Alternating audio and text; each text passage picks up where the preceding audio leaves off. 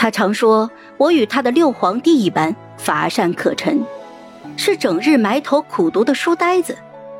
实际上，我与六皇子萧成宇当真十分的投缘，有种只消一个眼神，他便懂我在想什么。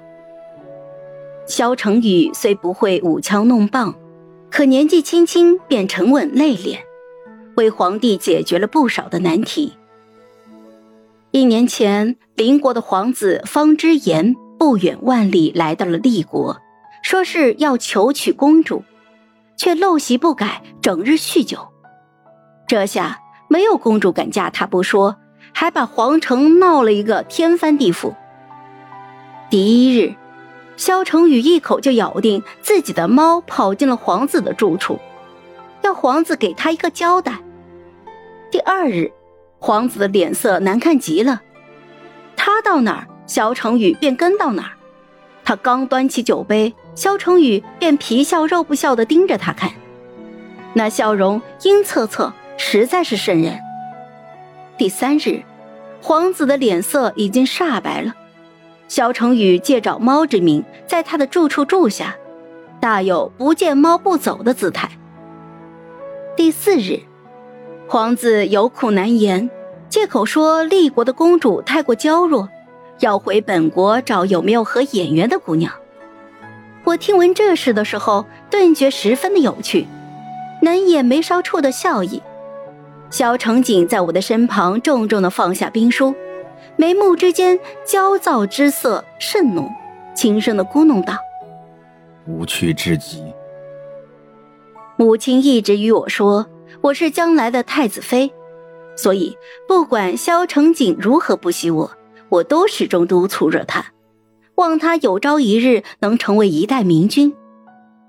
时间久了，我便也认定此生就要嫁萧成景了，事事皆以他为先。真正让我与他裂痕渐生的是在半年前发生的一件事情。方之言走后不久，祁县便发了大水。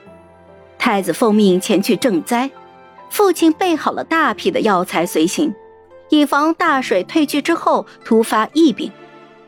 临行前，皇帝与父亲千叮咛万嘱咐，还特意指派户部官员随行，让他一定要安抚好民众，万不可叫百姓伤心。